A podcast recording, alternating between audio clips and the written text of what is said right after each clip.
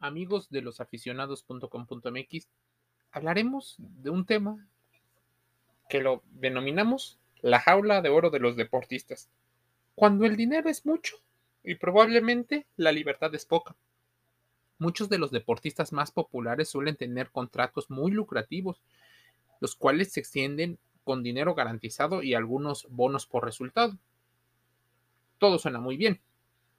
Por ejemplo, en el caso de la eh, Liga de los Estados Unidos, tanto del fútbol americano como del béisbol, existen contratos que giran en torno a los 5 o 7 años, lo que podría garantizar el estilo de vida de una persona o de su familia a través de los ingresos. La estabilidad económica ha llegado para ese deportista, situación que según la neuroprogramación con el dinero podría resultar un beneficio, pero también podría ser perjudicial tanto para ellos como para la institución que los contrató. ¿Por qué puede ser benéfico? Al ya no estar pensando en el dinero, puedes empezar a disfrutar el deporte por el simple hecho de ser deporte. Empezar a divertirte, empezar a entrenar, empezar a contagiar a los compañeros de cosas positivas. Por el contrario, existen programaciones en las cuales sale perjudicial tanto para el individuo como para el equipo, pues existe una falta de motivación, se puede caer en soberbia por el rendimiento, incluso una falsa meritocracia que está basada en una falsa humildad. En el caso, por ejemplo, del fútbol o del rugby en algunos países, los atletas están casi, casi comprometidos de por vida con el equipo. La gente no solo asocia al deportista con la empresa, sus éxitos son un imán perfecto de la comercialización del deporte como filosofía de vida para muchos aficionados. Si el deportista triunfa, yo siento como aficionado que también estoy triunfando. Los éxitos de él son mis éxitos. Él probablemente tiene la presión de tener que ser perfecto. No son perfectos y por eso se les critica tanto por los errores que cometen en las declaraciones, pues ya no representan lo que las personas esperan que representen. En estos contratos también se llega a ver una jaula de oro, pues no deben de hablar de ciertos temas sin autorización de una persona de la institución. No deben actuar de ciertas maneras. Deben presentarse vestidos de una determinada forma, consumir ciertos productos, todo, todo lo que le convenga a la empresa deben de estar disponibles cuando se lo soliciten, tengan ganas o no lo tengan. Tener disponibilidad total de horario y un sinfín de etcéteras.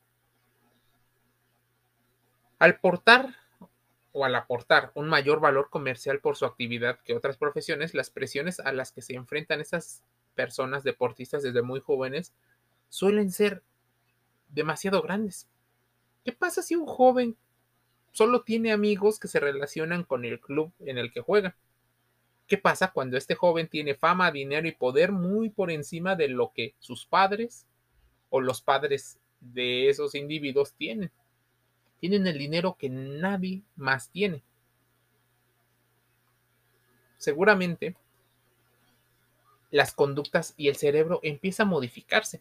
Para muchos, tener dos meses de vacaciones al año es lo justo por ese valor agregado proporcionado a la industria millonaria del deporte.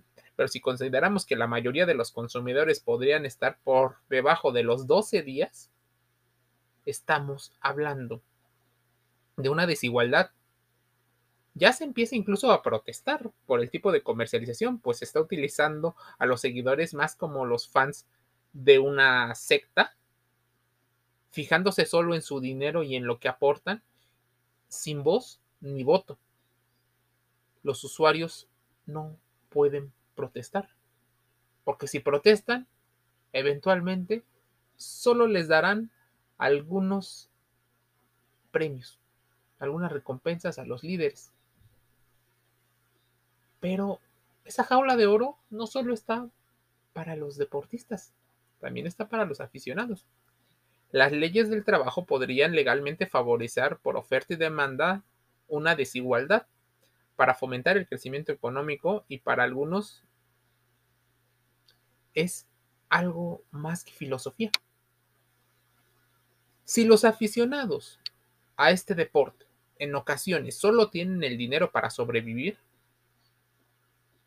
¿qué pasa con las instituciones que son altamente lucrativas? Posiblemente no sea la falta de recursos, pues gira en torno más al poder, a quién tiene y por qué lo tiene. Otro tema sería, ¿por qué los atletas llegan a estudiar y en otros casos no lo hacen? No es por falta de recursos económicos en muchos casos, es por falta de voluntad, pues disciplina y organización la tienen desde hace muchísimo tiempo. El que estudien o no, no solo sirve para el individuo, porque normalmente es una forma de apalancar el futuro del individuo, sino también sirve para regresarle algo a las personas que lo apoyaron durante mucho tiempo. ¿Quiénes son esas personas? Aquellos que pagan un boleto, compran un jersey, acuden a verlos jugar y que les piden autógrafos. En general, la jaula de oro podría ir en torno a muchos temas y se abre la discusión. ¿Qué le podríamos pedir a un deportista que ha logrado a sus 18 años el máximo logro que un deportista puede soñar en su carrera? Lo ha conseguido todo y todavía le podrían quedar 60 o 70 años de vida. ¿Qué le podríamos pedir a un deportista que no se le ha enseñado a tener empatía por las personas que realmente son los clientes finales? ¿Por qué le pedimos tanto a un deportista y no, por ejemplo, a un político? Queda claro como conclusión que algunas instituciones pueden prohibirle incluso por venganzas de poder no jugar, no participar, no poder ejercer tu profesión, tu hobby en otro lugar donde tu salud emocional esté en buen estado.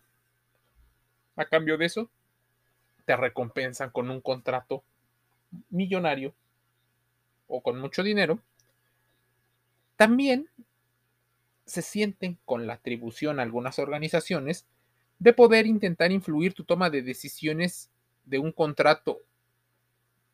Por ejemplo, hablando con tus familiares, dar regalos o incluso utilizar psicología del terror para influir con miedo a que se firme determinado contrato según le beneficie a quien esté negociando.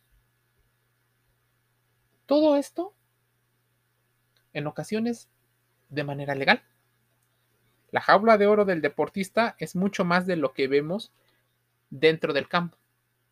Fuera del campo se vive mucho y es momento de meterte a losaficionados.com.mx para saber un poco de estas historias. Mi nombre es Jorge y te envío un saludo.